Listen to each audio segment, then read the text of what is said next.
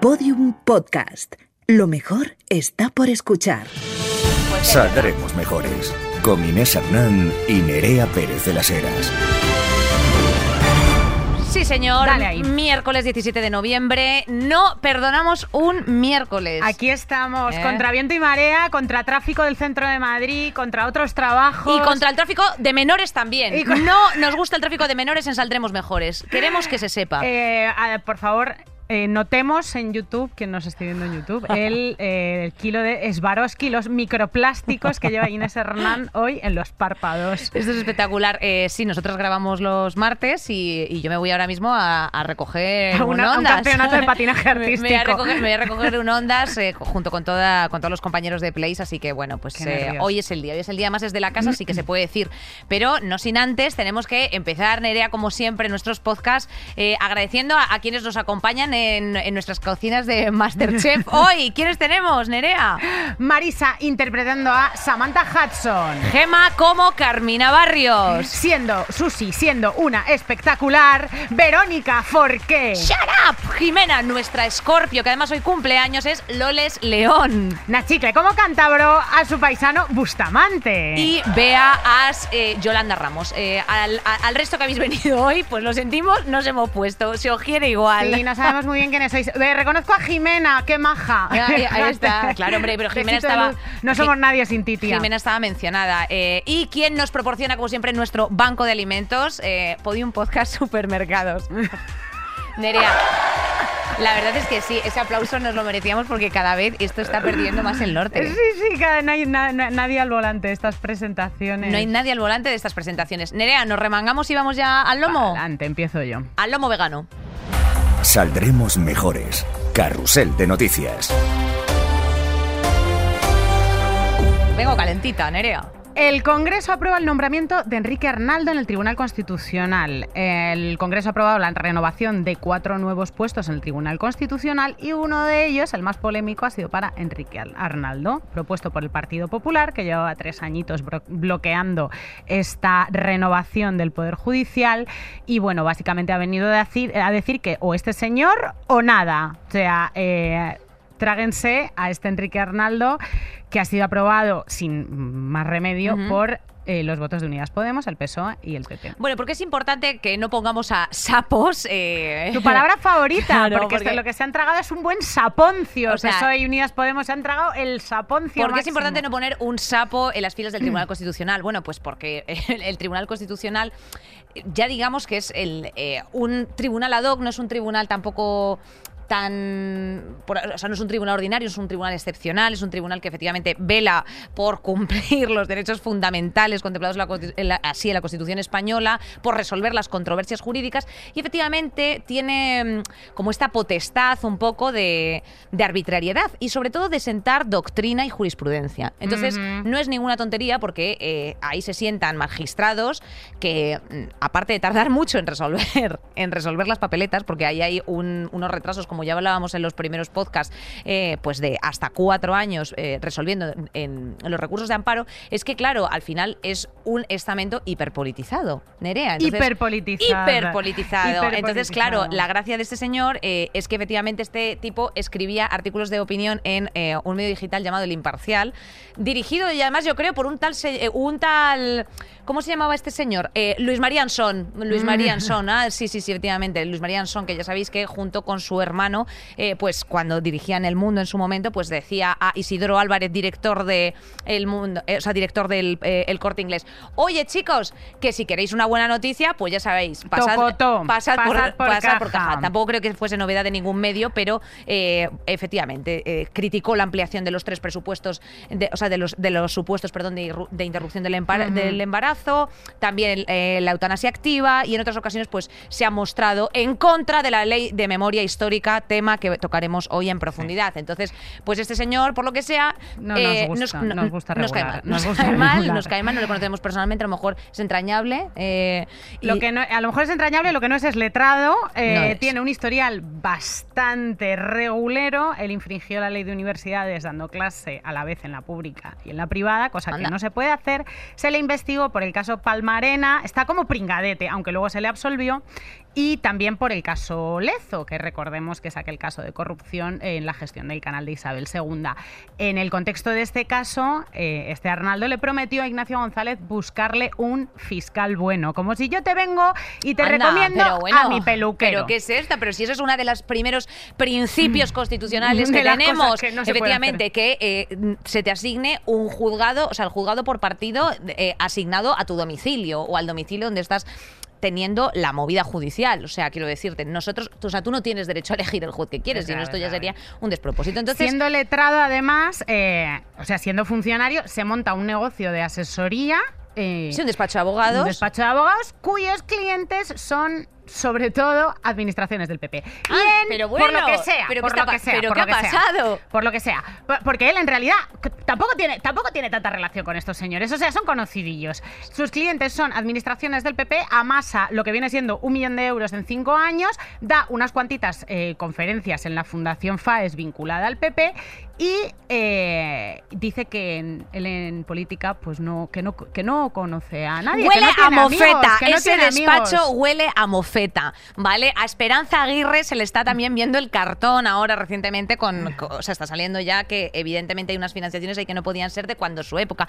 Huele a mofeta, el Partido Popular tiene que parar, tiene que parar, esto es así y además, fíjate lo que decía lo que decía eh, este hombre.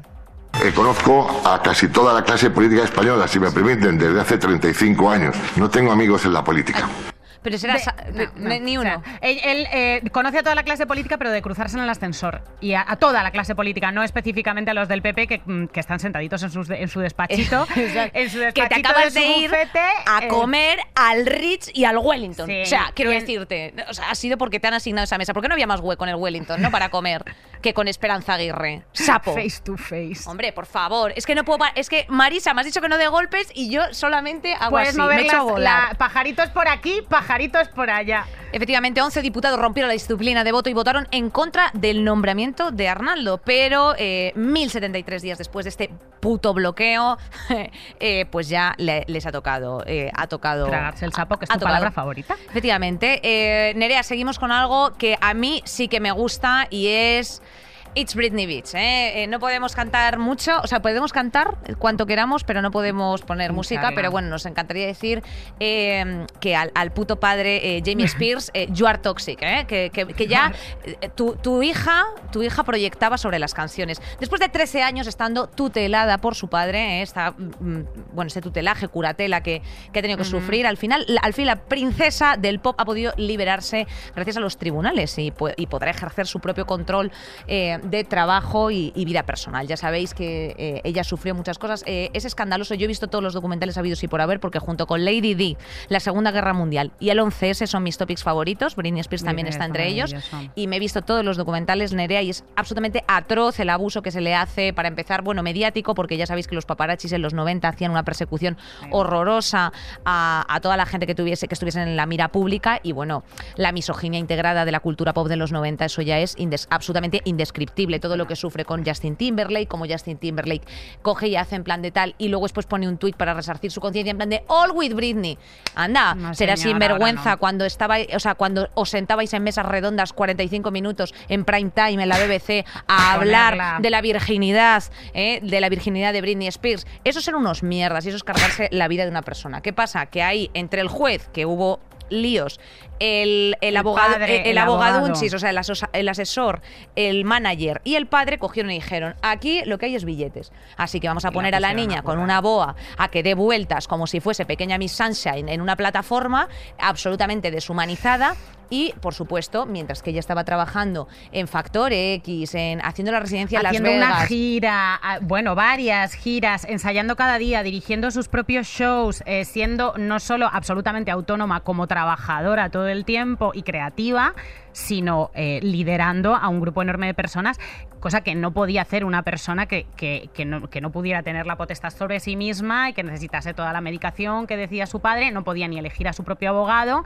y esto han sido mm, décadas de control sobre la Bueno, vida con- de una persona. Concretamente, efectivamente, 13 Eh, años, o sea, la tutela de sus hijos, hay una serie de cosas Claro. aquí. O sea, un absoluto juguete roto. Pero sí que es cierto que aquí, Nerea, lo que vemos también es mm, lo que nosotras siempre apelamos, que es al colectivismo, a la colectividad. De hecho, el movimiento Free Britney ha estado, ha invadido las redes sociales desde el minuto uno y, eh, en- y gracias a esto, bueno, pues han podido celebrarlo de esta manera.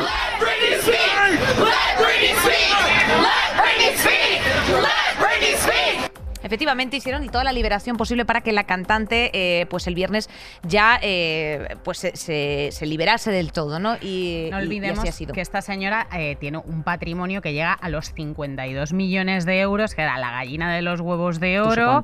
Y nosotros tenemos, yo siempre pienso, o sea, Britney, en el momento en el que se cansa de ser el juguete de la industria del pop, eh, que esto es un gesto muy interesante que se interpretó, como se interpretan todas las cosas que hacen las mujeres relevantes, o la mayoría de ellas, como, como un gesto de desequilibrio total, ella se rapa la cabeza. Yo siempre he estado convencida de que ella lo que hace es romper el juguete de su padre, de la industria, y, de- y- y acabar con esa gallina de los huevos de oro que estaban explotando. El- es una larguísima tradición la que tiene el, mm, calificar a las mujeres como locas para sacarlas de la sociedad y eliminar por completo su autonomía. En España yo diría que nuestra Britney en la historia de España es Juana la Loca, a la que su padre Fernando el Católico directamente eliminó del trono, primero su padre, luego su marido, luego su hijo, la en- encierran en Tordesillas, la ningunean cuando ella era la heredera legítima del trono de España. Así es. Y la pobrecita Juana la Loca, pues no tenía ni Instagram, ni Free No. Juana, ni No, pero se por parió, se parió a Carlos eh, mm, primero, de. España y quinto de Alemania, que siempre se decía esa Se frase. parió a Carlos I, en que, un la, váter, que la metió... en un váter, se lo- en una letrina, o sea, lo, lo parió ella sí que se prácticamente, o sea, quiero Se lo merecía, porque luego no la sacó de Tordesillas, es muy hijo de hombre, puta. pero hombre, es que claro, es que estamos aquí reivindicando una y, y ahora mismo, por ejemplo, también eh, voy a recurrir a Enar Álvarez, también de la casa, que siempre decía Isabel Díaz Ayuso será una mala gestora, será lo que sea, pero eh, no está loca, o sea, quiero decir. eh, Ya está eh, bien esto de, es utilizar mismo, ese o sea, insulto para tu es una ex, para es una- las- claro, sí, sí, es una mala gestora, porque eso es una manera de deshumanizar a las mujeres que tienen cierta relevancia. No, y además, y, y ahora mismo ya me encanta eh, que el nuevo tóxica, eres una persona tóxica, es decir, histérica, ¿no? Entonces, al final, las histéricas del hospital de la Salpetrier, que eh, pues las tocaban con un dedo, ¿no? Y, o sea, los, los médicos que las consultaban y les ponían su nombre y se les levantaba una ampolla, y esto ya lo, lo ponían dentro del, del marco de la histeria, eh, ahora, ahora eres una tóxica. Eh, no, o sea, quiero decirte, mira, lo que le pasaba a Brini es que estaba hasta, hasta el chocho. O sea, quiero decirte, ¿qué persona en, en plenas facultades puede sobrevivir a ir a comprar el pan con 90 paparachis, que no puedas ir en chanclas, que no puedas tener una discusión, que tengas que llevar una vida idílica, que tengas una presión mediática tremenda, que también sea una presión mediática que tengas tú que convencer, que fingir, que agradar en un, en un continuo? Eh, ¿Qué persona en su sano juicio? Si ahora mismo no hay nadie bien, si es que yo venía con un taxista que iba hablando solo y diciendo The Walking Dead, esto es The Walking Dead, iba brotando y casi me bajo en marcha en plan de caballero, ¿qué hacemos? O sea, que decirte, no hay nadie que esté bien, es una sociedad absolutamente enferma. ¿Cómo no lo iba a ser entonces cuando encima el único entertainment eran, eran cuatro personas? Ahora al menos pues ya nos han puesto y a, ante el esc- y una a persona Cárdenas. jovencísima ante el escrutinio público y con una presión de trabajo encima, como les ha pasado a muchísimas divas todo el rato. Eh, de- eh, sobre todo la presión de que la, la vida de mucha gente de su alrededor, de su familia, de, la fa- de su familia política, depende de ellas y de su trabajo, que es lo que le pasó a Whitney, lo que le pasó a Amy Winehouse, que ellas mismas eran un emporio, una empresa de la que comía un montón de peña. Total. Entonces eso eh, duerme con ello, claro, obviamente no está enferma. Y además la mala, la mala gestión del representante, muchos ítems. Muy bien, Otro muchos día. ítems. Otro día. El Ministerio de Trabajo ha conseguido en dos semanas, en dos semanas, lo que es la tecnología prima, que se regularicen 82.400 contratos temporales tras una carta de inspección de trabajo. Mira, hoy que vamos Tin, vestidas de Hogwarts, una carta claro. que llega volando a tu empresa y te dice, te vamos a mirar en los cajones a ver qué tienes. Bien que hace falta también dinerito, te digo, ¿eh? O sea, empieza a hacer falta el dinerito de las arcas públicas y ya están diciendo, espérate, que España es eh, el país con mayor economía sumergida de toda la UE. Vamos a mirar esto Espérate, bien. que aquí hay mucha gente trabajando en forma irregular y sin cobrar las horas extra. Dame un segundito que me voy a poner yo aquí serio. La campaña de inspección de trabajo contra la eventualidad ilegal lleva 267.000 conversiones realizadas en lo que va de año. Están trabajando, se conoce esto Hostia, también, tía, o sea que ¿no? aquí cuando... cua- así que atenta, atenta, ojo, mi santa, que esto te interesa. Ahora... La amenaza de vas a ir a la inspección de trabajo, Es cuidado verdad, que se puede suceder, cumplir. se pu- puede cuidado, suceder. agarraos. España es el, el país con mayor temporalidad de la Unión Europea, o sea, con eh, una calidad de empleo más cutrángana, pero eso tampoco es una noticia, porque es que eso lo vivís vosotras en Claro. el día a día, es que tampoco Es os estamos Nerea contando nada Pérez nuevo. de las Heras, eh, precaria. eh, todos llevamos ese apellido. Inés Hernández Martínez, precaria. Precariez, precariez, Nerea precariez de las eras. No, no, no voy a tener santo coño de decir que estoy precaria, pero, pero lo he estado durante muchísimos años. Correcto. Durante muchísimos años. Eh, y así es Más la, de los que no. la- la cultura de la, de la temporalidad. De hecho, Nerea, fíjate, 27 millones de bajas de contratos al año, uno cada cinco minutos de un día. Este dato me parece gracioso, ¿no? Porque, sobre todo, al final, eh, la población activa son 20 millones de, de personas en un país de 47, que es un dato que siempre me gusta destacar. Entonces, cuando tenemos una eh, temporalidad, o sea, la temporalidad de 27 millones de bajas, pues en fin, no solamente requiere de una reforma laboral isofacta para, pues por ejemplo, los, los trabajadores fijos discontinuos y todo este tipo de eh, labores que por el, el tipo de trabajo lo, lo exige, sino que efectivamente yo además tengo un recuerdo muy, muy nítido cuando estuve trabajando en una tienda eh, de retail eh, que, bueno, pues me, contrataron por seis meses, el segundo, eh, el segundo semestre que me tenían que contratar, pues se renueva de forma automática el, el este, como yo estaba a 20 o 30 horas creo que era, cuando ya tenía que pasar después de esas dos renova o sea, después de esa segunda renovación ya tenían que hacerte fijo, pues decían que no, que por causas de la producción no. Entonces yo decía, y ahí dije yo, un momento, y me remangué, por si acaso os puede servir eh, a vosotras esto de utilidad. Dije, o sea, que ustedes me estaban contratando por obra y servicio, porque en principio me estaban contratando solamente para la temporada de eh, otoño-invierno, pero resulta que por causas de la producción ahora me estáis despidiendo después de un año que justo es cuando me toca eh, renovar. ¿No será que ustedes lo que no quieren es pagar, o sea, hacerme un contrato indefinido? Ah, pues puede que sí. Así que nada, yo sí que me remangué y me fui al SMAC, al Servicio de Mediación, Arbitraje y Conciliación de la Comunidad de Madrid. Reca- reclamé mil euros, se rieron de mí y dije, no os preocupéis, que además tengo todos estos WhatsApps de todo el dinero en B que me pagáis por las comisiones. Y entonces, por lo que sea, aflojaron que daba gusto. Heroína contemporánea, heroína contemporánea. Perdónala, por favor, Marisa, por ese golpe, porque era merecidísimo. Gran- Ese golpe había que darlo.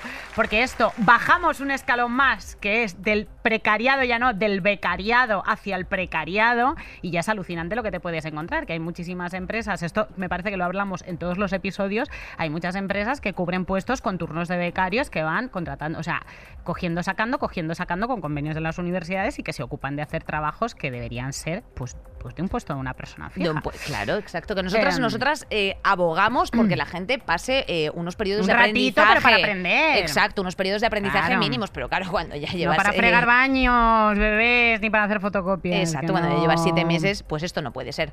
Bueno, Nicky Nicole callando boquitas, ¿eh? Fíjate, Nicky Nicole, que ya sabéis que es esta artista cantarina que nos gusta a nosotros mucho, pues el otro día le dijo, dijo unas palabritas sin miedo a nada. Ella es argentina, además es una cantante argentina que le han dado un premio ahora en los 40, Ujú. además hace poquito. Eh, y le preguntan en el país, eh, bueno, pues que cuando murió Maradona, eh, en España hubo mucha polémica porque nadie ponía en duda que fuera un dios del fútbol, pero se tocó desde el tema que también fue un maltratador, eh, Diego, Arma- Diego Armando Maradona, si lo he dicho bien. Desde aquí, pues dio la impresión de que en Argentina no se llegó a abordar siquiera eh, que era, pues que era un maltratador, vaya. Entonces Nicky Nicole dijo, lo veo así también. Eh, yo no nací en el tiempo de Diego Maradona y el fútbol no me interesa, pero conozco bastante de su pasado y sé que no soy su fan. A mí me parece también controvertido el hecho de que se siga a una persona por eh, que tiene encima ese tipo de conducta. ¿Escucharías a un artista que es un maltratador? Yo no. Bueno, yo como quiero renovar Saldremos Mejores, Nerea, no me voy a remangar a decir el, eh, la eterna lista de personas que están en la sí, sombra y que mm, Pero bueno. estamos todos los días así coreando y es que iba, ya me iba a salir una canción, Nerea, me iba a salir una canción y- y, me la he la callado. tienes aquisito, aquisito, pero bueno, ya lo decimos en los Instagram. Pues hacer esto que ha hecho Nicky Nicole eh, es valiente. Es echarle bastante coño, sobre todo siendo argentina, porque Maradona en Argentina prácticamente está canoniza. Bueno, y en España mucha gente no, no le apetece, o sea, no le apetece mirar este aspecto de su vida, pero en realidad es un, un criminal. Es que hay incluso vídeos de Maradona eh, curtiendo a una pareja suya. ¿no? Sí, sí. No, o sea, no hay duda, no, no, es, no es una opinión, es una realidad, es un dato, fin. no, no, y tú, eh, y tú equivócate a no sé qué. Loca. No, no. Loca, tú- venga, fuera, fuera del escenario, fuera de una botella de vodka, quiero decir. Claro, que o sea, es que estaba Britney con la tutela y este señor estaba así en los partidos con la, con, eh, con- con la, con la loncha y con la mujer al lado con unas Gucci del tamaño, tamaño para, pantalla para tapar el- el, el la berenjena del ojo. Por favor, por favor. Que no Bien nos hecho, gusta, Nicky Nicole. no Desde aquí te Besito queremos. de luz, Nicky Nicole, para ti. Hombre, Hombre, claro. claro que sí, reina. La compraventa de viviendas en España alcanzó el pasado septiembre un nivel que no se veía en 161 meses, con 53.400 operaciones según los datos difundidos O sea que- este lunes por el INE. El mercado inmobiliario ha registrado su mejor mes desde 2008. Fíjate, o sea que la Eh, gente se ha el puesto a año de la crisis. ¿Qué pasa ¿eh? aquí? Cuidaín con esto, ¿eh? Yo te voy a decir lo que ha pasado, que Nerea, ha habido muchas sobremesas en las que los opinólogos, después de hablar de el volcán de La Palma y de Afganistán, Han se han puesto a es hablar el mejor momento de- para comprarse una casa. Exacto, se han puesto a hablar de economía. Y eso, y no hay nada mejor como la mano invisible de Adam Smith, que es la imbecilidad de la gente, ¿vale? Para apelar a este momento. O sea, quiero decirte, cogieron, ¿vale? Y, y el tío Manolo, el, el momento es ahora, ¿no ves que ahora toda la gente los se tipos de interés bajísimos. Hay Ha ahorrado muchísimo la gente. Ala. Este es el momento. 3.5, un interés fijo en eh, una entidad financiera que empieza por C y acaba por K. Entonces, quiero decirte, desde luego no es bajísimo el ese interés, ni muchísimo menos, no ayuda a nadie. Y sobre todo, y más importante, Nerea, eh, el mercado inmobiliario no ha demostrado ningún tipo de baja. Lo que pasa es que sí que es cierto que hay como muchas diferencias. O sea, la mirada ha sido muy loca porque, claro, no- eh, en Asturias, por ejemplo, no ha sido muy, muy heavy. En Extremadura, de hecho, ha sido como en plan de el año que menos ha- se han vendido casas en los últimos no sé cuánto. Pero sin embargo, pues efectivamente Madrid, Madrid, Barcelona una barbaridad. eh, ha sido eh, una puta una puta locura. Eh, escasez de oferta. Eh, también eh, la, la, mm, Ujú. construcción pues tampoco se ha producido en, en, en demasía porque obviamente hemos estado en una pandemia y además gente ha atención, podido ahorrar. hay crisis de suministros esto me parece muy interesante que tratemos en, en algún saldremos Pero esto mejores es real, lo de la crisis de Sí, sí, suministros. es absolutamente suceder, real. Ha pasado, bueno, está pasando ya. De hecho, aquí hay una crisis ahora mismo de papel super heavy, que las editoriales están ahora peleándose con otras entre editoriales porque no, se- no pueden producir en papel eh, y un larguísimo etcétera, ¿verdad? Hay una crisis muy heavy. Vamos nos a afirman, con madera, eh, el- la gente se está quedando sin estanterías Billy del Ikea. Un drama. o sea, drama, drama. Un drama, pero como no te vas a poder comprar un libros, caso, pues ya está. testimonios. Eh, esto, esto es así, Nerea. Eh, yo, Vamos. yo, por mí, efectivamente, no, no me quiero ya demorar mucho más y, y yo creo que nos vamos a hablar eh, nuestro, nuestro temazo principal, el que domina la memoria, escribe la historia. Saldremos mejores. Pues, Bueno, pues esto que- es así. Hay que decir que hoy no venimos de Gryffindor y Slytherin, sino que venimos con unos jerseys que nos ha regalado una gente que se llama Vestuario Carmen, que están hechos a mano con muchísimo amor por gente que come tres veces al día. Eso es y, verdad. eh, y que les mandamos un besito porque además son eh, en homenaje a la primera futbolista española, Ana, Ana Carmona, Carmona. Nita.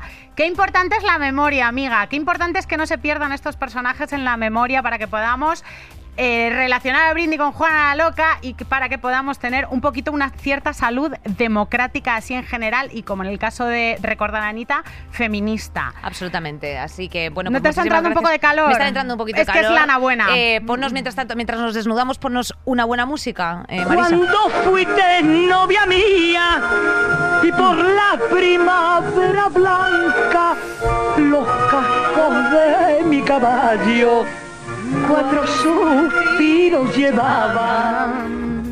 Qué bonito el Bueno. zorongo gitano, eh, poema escrito por Federico García Lorcas, eh, asesinado por culpa del, del franquismo en la dictadura militar que hemos vivido en España, que a muchos pues parece que se nos olvida. Eh, me interesa mucho tu camiseta, qué calor nos ha entrado, ¿no? Eh, Nos la ha entrado lipa bastante calor. antifascista, guapa lista antifascista, qué cosas. Vamos a hablar de memoria histórica, vamos a hablar de memoria histórica. Siguen vivas las dos Españas, nos preguntábamos en nuestros grupitos de WhatsApp de documentación antes de armar este podcast y sabemos que obviamente sí, o sea, cualquiera que tenga un grupo de WhatsApp familiar intergeneracional sabe que las dos Españas siguen existiendo a niveles emocionales muy, muy, muy... em, descarnados, muy terribles, muy brutales y a niveles políticos. que Hombre. están eh, poniendo y quitando calles, nombres de calles todo el rato. eh, hay gente queriendo hacer revisionismo histórico constantemente. Sigue habiendo miles y miles de personas en fosas comunes en este país. Y, y bueno, y la herida que se pretendía cerrar sin revisar, eh, está abierta y supurante. Está abierta y supurante, efectivamente, Nerea. El que niegue que hay dos Españas está negando la mayor, flipando. porque nada más que enciendas la televisión en una sesión de control del Congreso de los Diputados y como muchos de ellos se han vinculado a banderas, por supuesto, no solamente no democráticas, sino anticonstitucionales de forma abierta.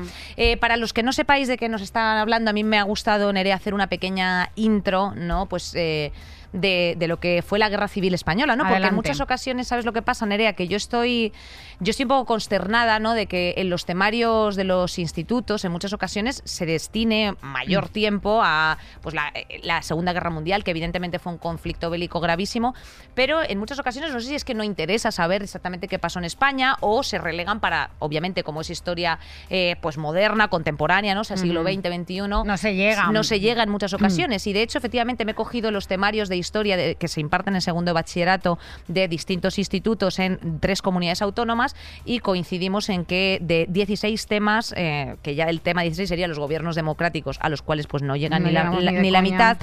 eh, pues tenemos aquí efectivamente la guerra civil a partir del tema 13. Entonces, eh, bueno, pues es un poco lamentable porque efectivamente hay mucha gente que no sabe de lo que le estábamos hablando y se refleja muy bien también en la peli de Madres Paralelas. No solamente gente joven eh, que, no, que no lo ha vivido, sino gente adulta. Hay una infantilización de la sociedad española como si no pudiéramos asumir nuestro pasado reciente, como si no no se pudiera ni siquiera abordar el tema claramente ni hablar de ello. Eso es, eso es, eh, eso es infantilizado. Absolutamente. ¿sabes? Y mal síntoma. bueno, la, la guerra civil española efectivamente es la brecha definitiva del siglo XX, eh, de la que aún no hemos llegado a, a repararnos del todo. Eh, fue un conflicto bélico que se desarrolla entre el 36 y el 39, eh, al que se enfrentan el gobierno legítimamente constituido entonces, de la Segunda República de Manuel Azaña, contra el ejército insurrecto capitaneado pues, por, por Franco y otros cuantos. Entonces, bueno, pues aquí hay como mucho concepto, ¿no? Eh, conservadores versus liberales, dictadura versus democracia, catolicismo versus ateísmo. Eh, esta guerra eh, se saldan entre 651.000 y 735.000 eh, 735.000 vidas, ¿vale? Según estima un historiador que hemos cogido, Enrique Moradellos, y, y, bueno, 150.000 eh, vidas saldadas durante la represión franquista. ¿Qué pasa? No hay datos eh, concretos de este asunto porque cada vez se lanza uno, evidentemente, como bien comentaba Nerea, el problema que ha tenido eh, bueno, pues toda la guerra, aparte de todo, toda la, cuestión, es que luego después ha habido eh, 40 años posteriores de dictadura militar.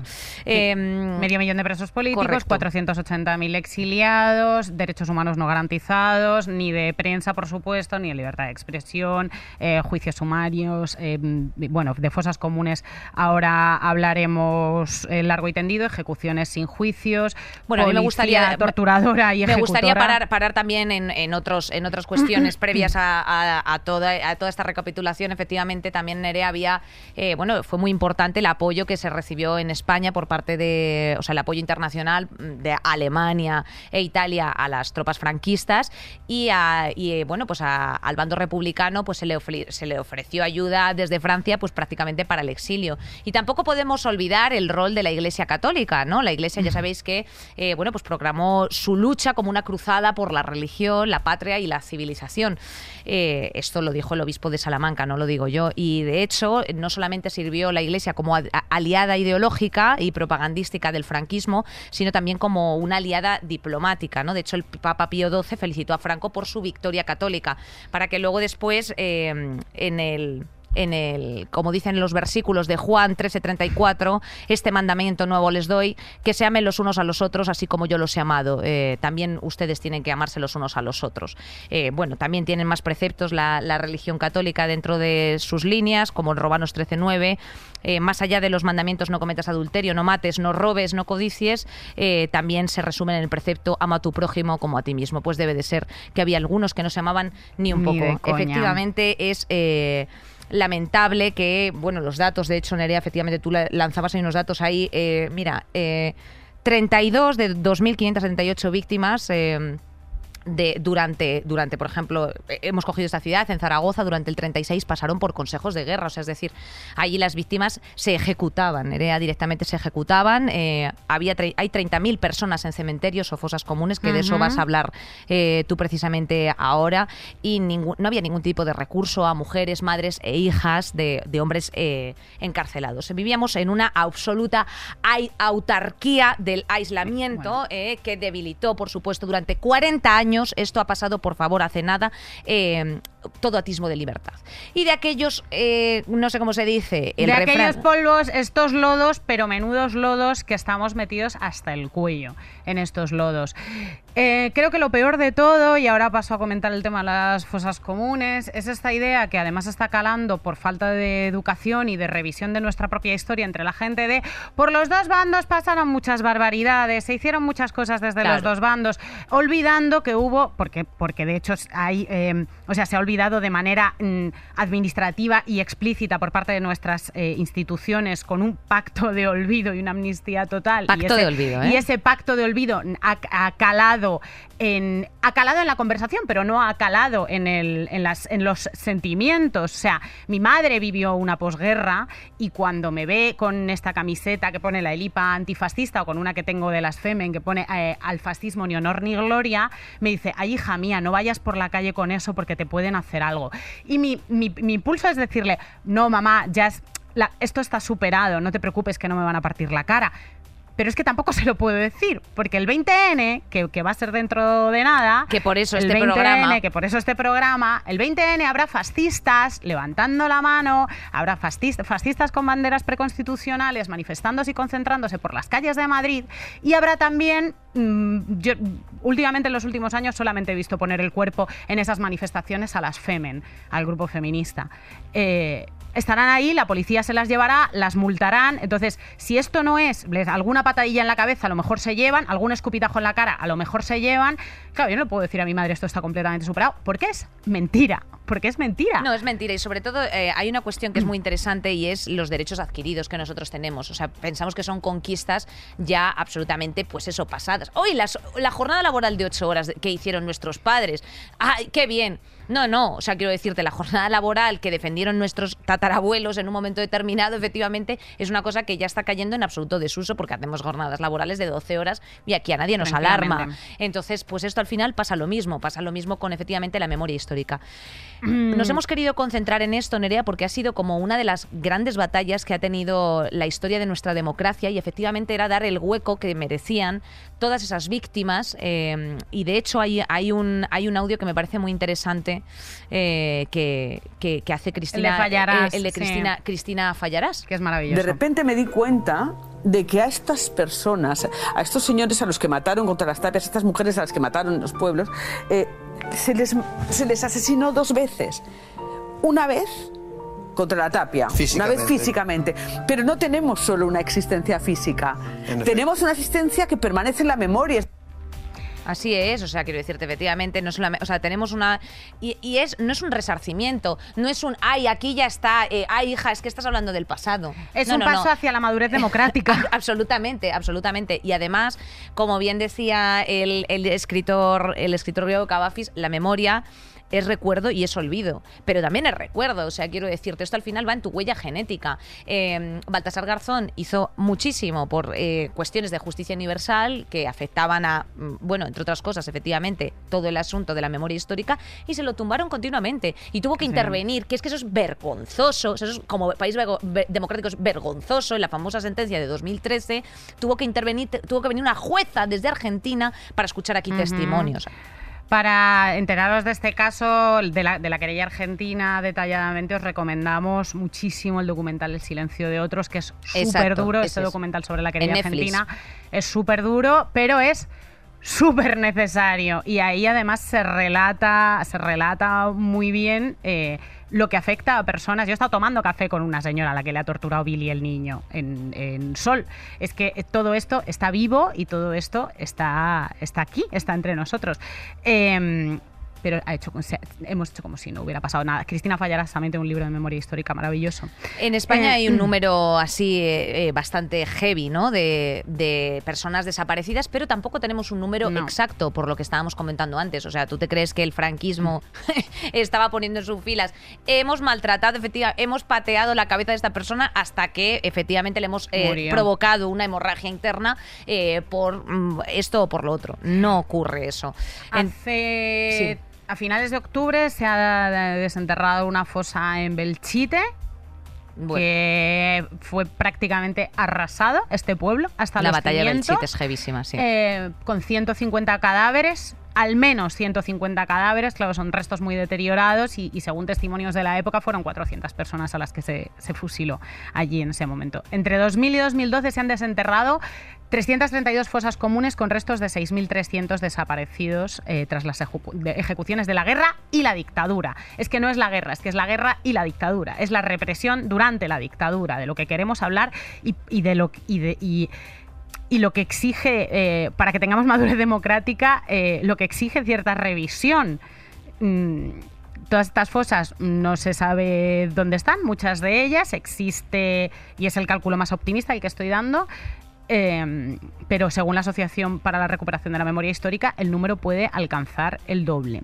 Eh, es que es muy fuerte. O sea, que te- es que es muy fuerte y sobre todo, claro, hay muchas que están en dominio público y tú no te puedes poner ahí a excavar. ¿Sabes a lo que me refiero? Pero hay mucha gente que eh, de forma eh, privada lo que está haciendo es comprarse efectivamente fincas.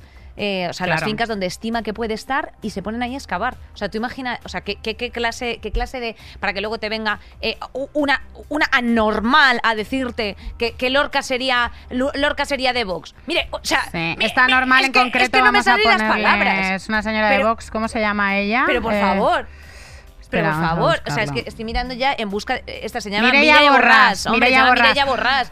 Pero es que yo prefiero llamarla directamente lo que es. Es una persona ignorante. Es una persona que nie o sea, negar tu pasado es ser una persona ignorante. O sea, eso es la ignorancia. Necedad absoluta. O sea, quiero decirte, a mí me da igual. O sea, pues yo, evidentemente, cuando me dicen una cosa que no tienen razón, pues me dicen, oye, pues Mao Zedong era un sinvergüenza. Y yo digo, pues probablemente, Pues no probablemente sería. sí, Pues probablemente sería un sí. sinvergüenza, efectivamente. Pero eso no resta que aquí se convirtieron unos, unas atrocidades. Y a mí me, me- me parece horroroso lo de, efectivamente, la ley de amnistía del 77, ¿no? El, eh, el llamado pacto de olvido que mm, pues no eh, permitía no juzgar crímenes del franquismo. eh, Así, ¿no? Pero efectivamente, pero los crímenes de lesa humanidad, por una cuestión de que estamos adscritos De a los derechos humanos, efectivamente, internacionales del 50 y pico, pues eh, no, no prescriben. Y por eso mismo, eh, a Billy el Niño, cuando se le veía Ujú. pasear por Madrid, pues el tío iba así tapado, con gafas. O sea, ese señor... Pero ese señor se murió tranquilamente en su casa. Sí, Billy hombre, Niño se claro. murió tranquilamente en su casa. Y, y- y- y la gente a la que había torturado, que era muchísima gente, lo, sabía y no podían hacer nada porque esta ley de olvido modélica, maravillosa, estupenda. Eh, Marisa, ponnos el, el- el- el audio que resume todo, que es escalofriante de Arzayuz en el Congreso en el 77. Es simplemente un olvido, una amnistía de todos para todos, un olvido de todos para todos. Una ley puede establecer el olvido, pero ese olvido ha de bajar a toda la sociedad. Hemos de procurar que esta concepción del olvido se vaya generalizando, porque es la única manera de que podamos darnos la mano sin rencor. Mire, lo que es usted es otro, otro, otro, otro de otro que tal baila. Mira, Tirar por la calle de en medio. Toda Mira. la gente que hemos ido a terapia, perdóname Inés, pero toda la gente que hemos ido a terapia, eh, Y que compañera compartimos- y que compartimos terapeuta, claro. sabemos que eso de hacer como si no hubiera pasado nada, mm, emocionalmente y psicológicamente no es muy No, saludable. de hecho, de hecho, me, me gusta este paralelismo que estás haciendo con las parejas porque efectivamente cuando tú terminas una relación y no termina bien y dices, ah, ha sido la otra persona y te vas a la siguiente relación con la misma toxicidad, la misma falta de revisión y un larguísimo etcétera, a que las cosas no salen bien y luego te echas más a la cabeza y dices, ¿por qué no tengo colegas? ¿Por qué todo el mundo me rechaza? ¿Por qué no sé qué? Pues te cuento, porque no has revisado tu memoria, tu memoria interna, tu, tu- tu- tu relacionarte con el resto. Que hay una etapita en la que prefieres mirar para otro lado, meter el cadáver debajo de la alfombra, como se hizo en España en el 77, perfecto. Pero todo eso necesita cierto retroceso. Eh, ha pasado en Guatemala, en un montón de países que en un momento dado tomaron a España como referente y la transición española como referente, y luego volvieron atrás para revisar eh, los crímenes de sus dictaduras y para, bueno, pues para enfrentarse a su pasado con cierta madurez. No podemos confiar en que el tiempo se vaya llevando a quienes todavía recuerdan esto, porque las herencias del franquismo prevalecen. Prevalecen tanto que en el franquismo se inventan em, de manera orgánica las puertas giratorias. Entonces, hay ¡Anda! gente que en el 77 se duerme siendo eh, ministro de Franco y a la mañana siguiente Y se es Fraga, ahí y está, en Alianza Popular. Tranquilamente. O a lo mejor, o a lo mejor nos quiere sonar el apellido Vallejo Nájera, que Nos ya sabéis que era el doctor Menguel español, ¿no? Y nos quiere sonar porque ahora mismo eh, pues tenemos eh, una conocidísima marca de caterings que los volaban de salmón le saldrían genial y eso y eso no es, o sea, que yo no estoy juzgando que tú seas nieto o nieta de nadie porque eso no es tu culpa, es donde te he ubicado, pero evidentemente si todo la si todo, eh, o sea, si tú resarces, o sea, al final es lo mismo, o sea, Europa, Europa, Alemania se construyó con la, o sea, con la pasta de todos los nazis. O sea, quiero decir, te dijeron, oiga, ustedes a pagar. O sea, ustedes pasamos aquí por caja, o sea, ustedes tienen que poner pasta. O sea, esto no se recupera. O sea, ¿cómo se recupera un país? Por la gracia de Dios, pues, eh, pues así, no, no, que paguen de esa manera. En los estamentos privilegiados siguieron siendo los mismos. Siguieron Ah, siendo los mismos los que estaban en el poder político, los que estaban en las empresas, cosas. los que tenían las grandes fortunas, los que tenían los grandes pazos.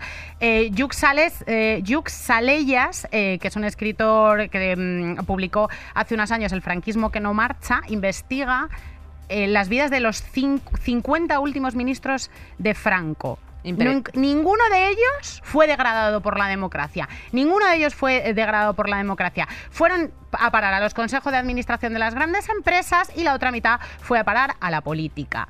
Impresionante. Entonces, si hemos leído hace poco que nos ha hecho muchísima gracia que los ricos en Florencia, las familias ricas siguen siendo las mismas desde hace 600 Esa- años, ¿Cómo no va a ser que los estamentos privilegiados, las, eh, las grandes empresas, la gente que sigue teniendo pasta, la gente que sus hijos los manda de estudiar a Al Estados San Unidos, Patricio. siguen siendo los mismos? Sin memoria, efectivamente, eh, pues no hay, no hay democracia. Y eh, claro, normal que dijesen, eh, bueno, la ley de amnistía tenemos que hacer todos aquí un esfuercito, no olvidar, ¿eh? porque si no, claro. Bueno, lo que dice Arzayuz, que este olvido tiene que. El, el olvido, el olvido, o la, la amnistía, no el olvido. La amnistía se puede legislar. La amnistía se puede legislar.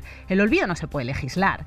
¿Cómo, cómo legislas que, que una sociedad haga como si no hubiera pasado nada tan reciente? Es imposible. Absolutamente. Bueno, y todavía tenemos las herencias de, aquello, de aquel momento. El Consejo de Ministros, ya sabéis que el 20 de julio de 2021 aprobó el proyecto de la Ley de Memoria Democrática. Tanto PP eh, como Vox dejaron clara su oposición, pues por lo que acabamos de decir, y dijeron que derogarían dicha ley eh, si llegaban al poder. Así que ya sabes el poder que tienes tú, que nos estás viendo, que es el de votar.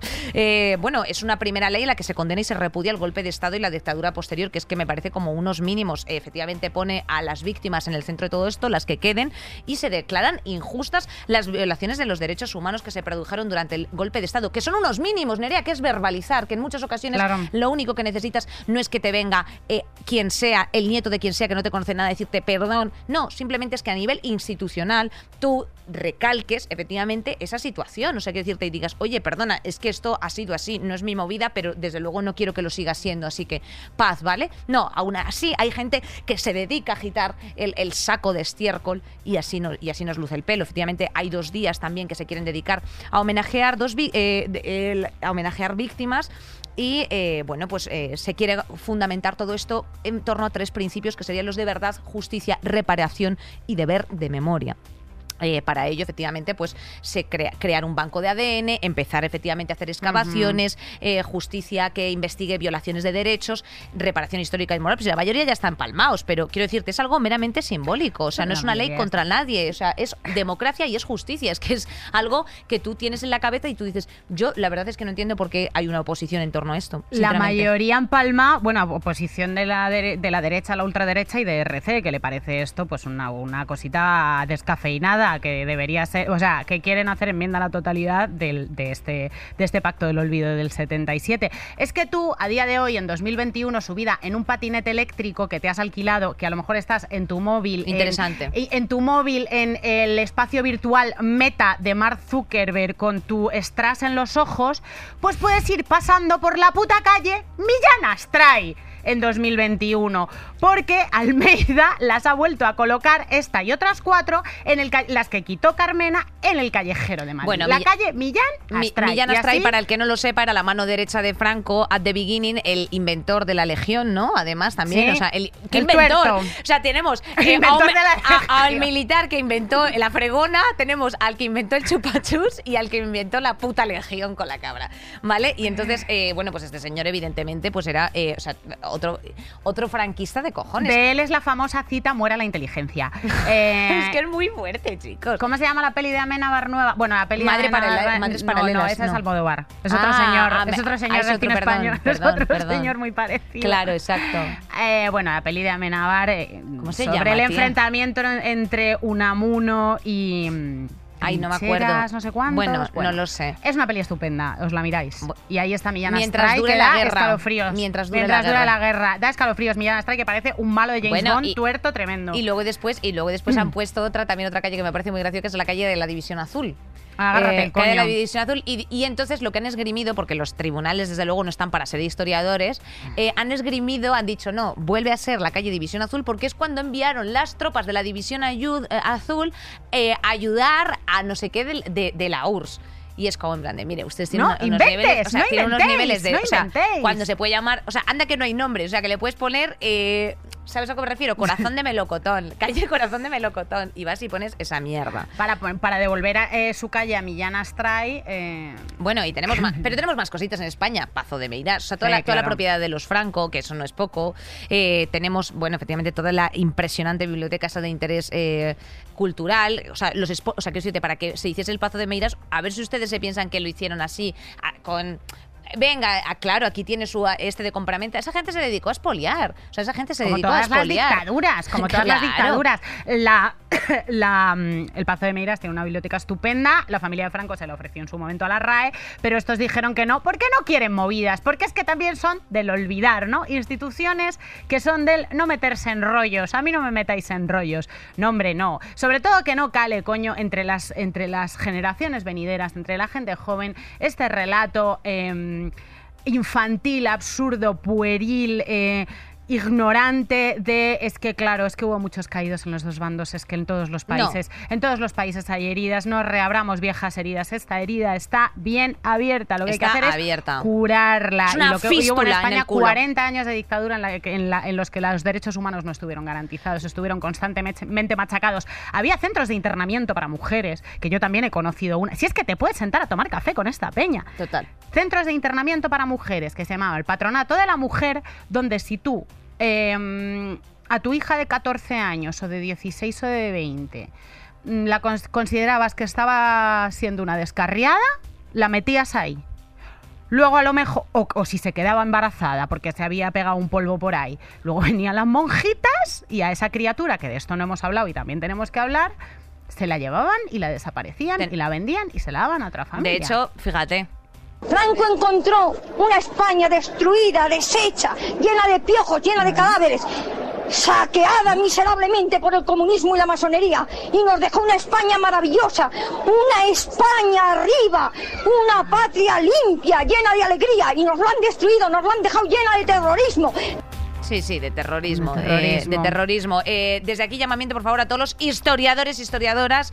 Eh, necesitamos una investigación empírica, eh, transversal, política y social en torno a la guerra civil. Sabemos que hay muchos, pero hay que manifestarlo, hay que ponerlo literalmente en la conversación común. O sea, que la guerra civil, pues a lo mejor es algo que como que dices tú, "Eh, es que yo ya estoy aquí con mi feed de Instagram que bastante No, tengo estás aquí. con el No. feed de Instagram. No, no, la no, por favor. calle Millán Astray, la calle Millán Astray, pero esto cómo va a ser? Absolutamente. Que es que es gente joven y viva y, y- y- y- y activa. Eh, mira, es que, que nos hemos saltado de lo de, lo de los, de los los niños robados, Esto me que es importante. Hay, es una, justo te iba a decir. hay un estudio de Carmen López López que está accesible en, en la web de Amnistía Internacional, que es súper interesante, que revisa eh, los casos de niños robados durante el franquismo que bueno, pues son datos como los de las fosas comunes muy, muy difíciles de rastrear. em, y, y desde una perspectiva de género, sobre cómo esta ideología de género franquista, eh, que pretendía imponer a las mujeres un comportamiento determinado y que incluso tenía estos, estos eh, lugares de internamiento para las que no lo cumplían, con esa excusa, pues directamente robaba a niños como en el cuento de la criada. Según la Audiencia Nacional, en España se propició entre el 37 y el 50 una desaparición legalizada de menores de, de edad con pérdida de su identidad. el número tío. es indeterminado.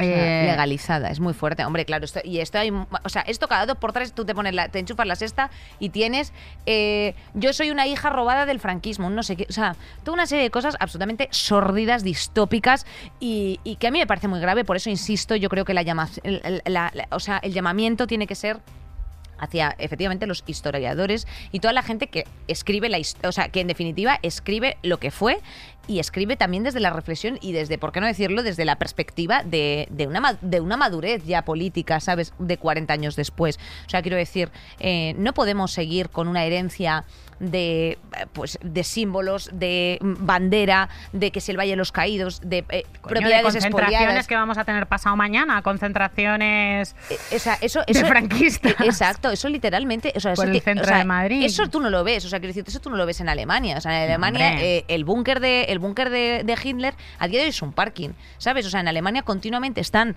eh, rezumando eso para que precisamente no se olvide la situación, o sea, tener todo el rato presente. Y aquí no pasa nada.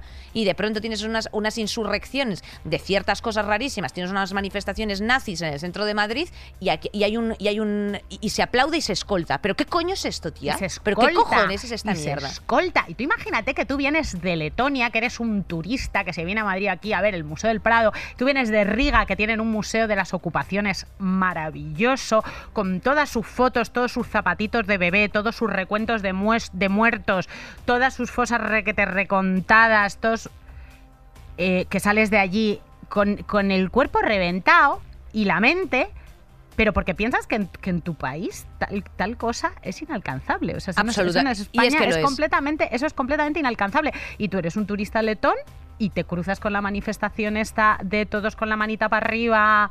No, y las femen, eh, y las femen eh, los policías cogiéndolas por los sobacos y arrastrándolas al furgón.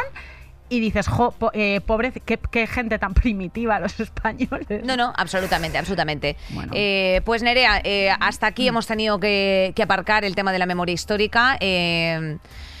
Lamentamos que tener que seguir rezumando y hablando de ello. Esperemos que toda la gente que está ahora mismo agarrándose a, efectivamente a todas las nuevas leyes que se van a poder acoger en- de este próximo y futuro proyecto de ley de memoria histórica, eh, bueno, pues puedan reivindicar efectivamente eh, la memoria de su pasado para construir eh, el futuro. Así que eso es, eso es lo que te puedo decir. Vamos a relajar un poquito, vámonos con, Venga, con, cosas prácticas. A lo ciudadana.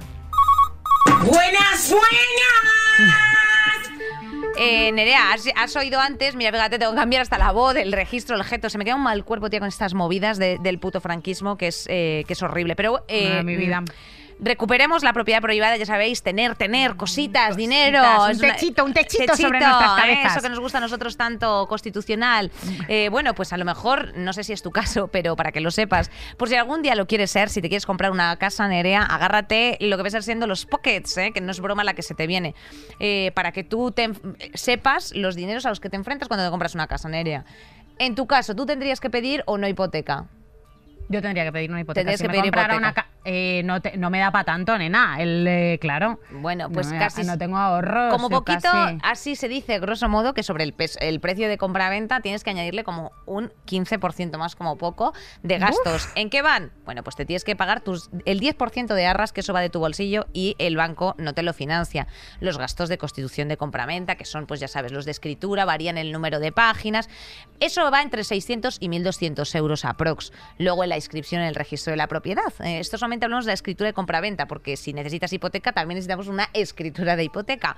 Eh, también entre 600 y 1.000 euros. Eh, en función también de- del valor de la, del, del inmueble. Pero bueno, no más de mil euros en ningún caso. Gestoría, pues tienes que pagarles una provisión de fondos que si sobran dineritos, pues te los devuelven.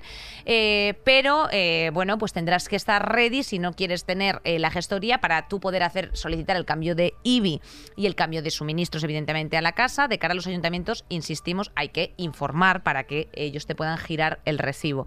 Y también tendrás que informar a la comunidad de propietarios de que, bueno, pues estás viviendo ahí para que te pasen Y llevar unos también. pasteles. Y llevar unos buenos pasteles porque la que se te viene con Unos tus vecinos no es, no es ninguna tontería. Que además es una cosa que es la compra más importante de tu vida y yo no sé cómo la gente no contrata ni, un triste ni una triste abogada. O sea, mucha gente va ahí a pelo, a pecho descubierto. O sea, se van directamente a las notarías y yo digo, tío, y la peña firma unas cosas que, insisto, son para los próximos 40 años que tú dices, impresionante. Hay gran desinformación con cosas que se hacen una vez en la vida, como comprarse una casa o parir, por ejemplo. También, o sea, Qué interesante. Como que son, sí, eh, sí, hay una- sí, esto es como una patada hacia adelante. También, efectivamente, eh, es como no mirar al pasado. Es muy memoria histórica Sí, esto sí. también, efectivamente. Y aquí viene, aquí viene la madre del cordero, que es la liquidación de impuestos de transmisión patrimonial, el llamado ITP, que en el caso de que, de que bueno, sea una casa de primera mano, pues eh, se llama, eh, o sea, es el IVA. El IVA que no lo graban como si fuesen unas patatas light, ¿no? Es, sino que se paga el 10%, pero bueno, pues es un, es un dinero. Esto, o sea, que usted este 10% que se paga de IVA es sobre el, el- el precio total del inmueble. Y los impuestos, o sea, y, el, y el- lo que hemos dicho del ITP estaría entre el 5 y el 10%. En, Madrid, por ejemplo, se paga, según la comunidad autónoma, en Madrid se paga un 6%. O sea, es un, es un pastón. Así que eh, en todo esto, o sea, en todo esto, para que tú lo sepas, Nerea, hay un parque inmobiliario ahora mismo en, en Madrid, de un- o sea, en España, de un 85% eh, de viviendas de segunda mano.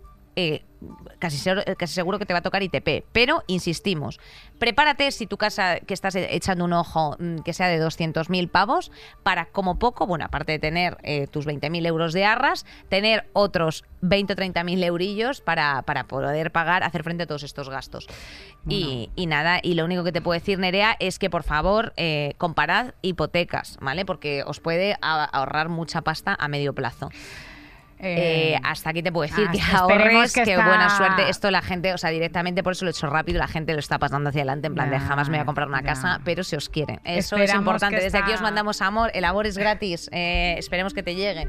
Eh, es que esto es así. que esta información sea muy útil para tres personas que se pueden comprar una casa. Desde aquí un beso y enhorabuena. Invitadnos algún día. Sí. Acordaos de llevarles una tortillita de patata a la vecina. Y nada, pues muchísima ¿Qué pi- suerte con la hipoteca. ¿Qué piensas tú de las hipotecas, Nerea? Mala gente. No, no, para nada. No, el que pueda, claro. Ya. Eh, si mientras no sea para especular y sea para vivir, pues obviamente maravilla. Ya, total, Ah, claro. total, total, total, Nerea, total. Es que venimos de un tema muy caliente. Es que, Mm. Es que no, es que no es que no estamos bien, es que no es que estamos no me bien, recupero, es que no Nerea. estamos bien. Y vamos a volver al tema, vamos a volver al tema. Eh, vamos con la radionovela. Saldremos mejores. Impresionante. Pues que tenemos que volver a la memoria histórica. Lo hemos comentado aquí, que esto de hacer como si las cosas del pasado no hubieran sucedido nunca, pues sano no es. Ya lo sabes tú bien, Inés, Hombre, que para eso te haces tu terapia. Yo también, para tratar bien a la gente, para ser personas decentes, para no ir por la vida como putos pollos sin cabeza, así como los coches de choque machacando a la peña. Hay que, mm, hay que cuidarse la olla. Y, hay aún, que cuidarse la y olla. aún así yo no soy ni, ni muchísimo menos Nerea una ciudadana ejemplar, ¿eh? Yo te digo. ¿Tú? Yo- Eres una ciudadana ejemplar, si a ti te van a canonizar, por Uf. favor. A ver, es verdad, si Millán Astray tiene una calle, pues Pero vamos claro, a ver si has yo me puedo aquí, hacer... claro, si me puedo- Astray tiene una calle... A mí me pueden poner una provincia. Nena, si has Claro. llegado 10 minutos tarde y has venido con una úlcera aquí de estómago es porque la gente estábamos... Es que odio, es que odio llegar tarde. Como España, España llega tarde y no lo odia, es verdad. Inés, que lo sepa toda España, es una Tauro ejemplar y ella siempre está dándole a todo el mundo su lugar, es una mujer empática y estupenda. Bueno, eso es bonito, es bonito. Me ha gustado, me ha gustado. También, por qué no decirlo, tengo mi punto de guillos. o sea, sí. Claro, mujer. Bueno, a ver, ya después Bueno. de este momento que más me has, me has agitado y me ha venido muy bien, Nerea. Gracias por este hacer- abrazo. ¿Quieres hacer de buen? Aquí no hay ni buenos ni malos, ¿eh? En no, esta radionovela. yo quiero hacer de mala. Tú quieres hacer de mala. Claro. Hoy en la radionovela España va a terapia. Pero qué maravilla es esta, Nerea, que, está, que me Bueno. has preparado. Eh, ¿qué, qué- ¿Qué qué quieres tengo- hacer de psicólogo o de? España? No, eh, ah, claro, es que las dos son muy buenas. ¿Cuál- Las dos son majas, ¿eh? Son bastante majas. Eh, pues no lo sé. No sé, De- ¿cuál- ¿Qué le habías pues. pensado en mí? Venga, pues habías pensado en psicóloga. Venga, pues voy para allá. Voy a poner la voz de Magda, ¿eh? Porque además no sé si os pasa, todos los terapeutas se compran todo el mobiliario de Ikea blanco, ponen así una cica eh, o una planta así, un ficus verde de interior así tal, blanco, verde, un poquito de gris. Tienen ahí sus clines que te los ofrecen Sí. siempre así, en terapia, eh, ejes tal cual. Y te vas, huelen todas las, todos los gabinetes Igual. a- a, a los mismos micados del puto Zara y yo no sé qué pasa eh, por- y, y hablan igual. Así que voy a hablar como probablemente cualquiera de los terapeutas a los que tengáis privilegio de acceder. Eh, oh, hola, hola España, bienvenida a mi consulta. Vamos a empezar por un pequeño test así, si quieres, de memoria. ¿eh? Repite estas palabras en el mismo orden. Elefante, manzana, bicicleta. Elefante, manzana, cuneta. Uy, uy, uy, uy. Ay, parece que de memoria no andas muy bien. Por eso estás aquí, España. Uy, no, no, que va. Yo he venido porque está todo el mundo pesadísimo con la salud mental y porque en el Congreso de los Diputados están como muy preocupados por mí. Pero es que yo en realidad estoy genial. Bueno, España, a ver. Bien, no estás. Tengo entendido que hay algunos pequeños sucesos del pasado que fueron bastante traumáticos. Andaremos en ello. No, no, no, no. Mira, hay que vivir en el presente, cariño. Carpe diem. Yo soy un país que a mí lo que me gusta es mirar hacia adelante, ¿entiendes? Bueno, veo aquí una gran falta de madurez emocional, España. Creo que te tienes que tomar más en serio eso de, de la terapia, vaya. Sí, hombre, qué pereza. Ahí sentarme en el diván años y años a psicoanalizarme como Alemania, Argentina, Chile, que son amigas mías. Yo prefiero no acordarme de nada, nena. España, España. Todos tenemos esqueletos en el armario. ¿Esqueletos? ¿Qué esqueletos? No, no, no vayas por ahí, ¿eh? Mira, yo soy una democracia muy empoderada, muy madura y muy segura de mí misma. Bueno, como profesional, yo personalmente te recomiendo el psicoanálisis, ¿eh? porque tienes algunos recuerdos absolutamente reprimidos. Te hace falta recuperar la memoria histórica. ¿Me estás llamando histérica? ¿Me estás llamando? Mira, yo me voy a Reiki, déjame en paz. Y esta sesión, te voy a decir una cosa, no te la voy a pagar porque no me has ayudado nada.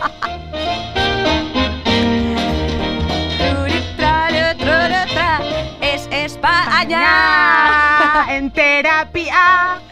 España en terapia, España está en terapia. España España terapia, está en pero terapia. terapia, pero lacaniana y de todo. No hay, no hay nadie bien, efectivamente. O sea, te vamos a llevar. Sí, efectivamente. Vamos a. Incluso, efectivamente, la- Lacan puede ser eh, fan o no, pero. Pero te, te- Pero- te envía- te- te remitimos a Lacan, España. Eh, tía, qué movida, ¿eh? De, de- de día hoy. Ha sido, ha sido harto. Ha sido durillo. Ya, eh, bueno, hay programas más, más ligerines y hay otros que no, pero son cositas de las que si no habla quien tiene que hablar, pues ya hablamos nosotras. Afe- ¿no? afe- Afectivamente, afectivamente, por favor, comentad por aquí, como siempre os leemos, eh, leemos Os vuestras amamos. historias. eh, y, y, bueno, por supuesto, eh, incluso si hay alguna que merezca la pena, también se, se puede comentar en algunos otras, en algunos otros. No quiere decir que las que nos contéis no es que no merezcan la pena, es que no hay espacio para todo el mundo. Pero, pero, pero se os lee con muchísimo cariño, Nerea. Y nada, y, y nos vemos el próximo, el próximo miércoles por aquí, Nerea, en todos nuestros agregadores. No faltéis, eh, acabamos como siempre con una, cita, con una cita de JC Martínez. ¿A quién se le ocurre pasar una página sin antes haberla, leído? Qué bonita, qué bonita. Hasta el próximo miércoles os queremos muchísimo. Escuchadnos, Sois nuestra seguid ración a de Podium vivir. Podcast, que está verificado, como Donald Trump. Saldremos mejores. Con Inés Hernán y Nerea Pérez de las Heras. Todos los episodios y contenidos adicionales en podiumpodcast.com y en nuestra aplicación disponible para dispositivos iOS y Android.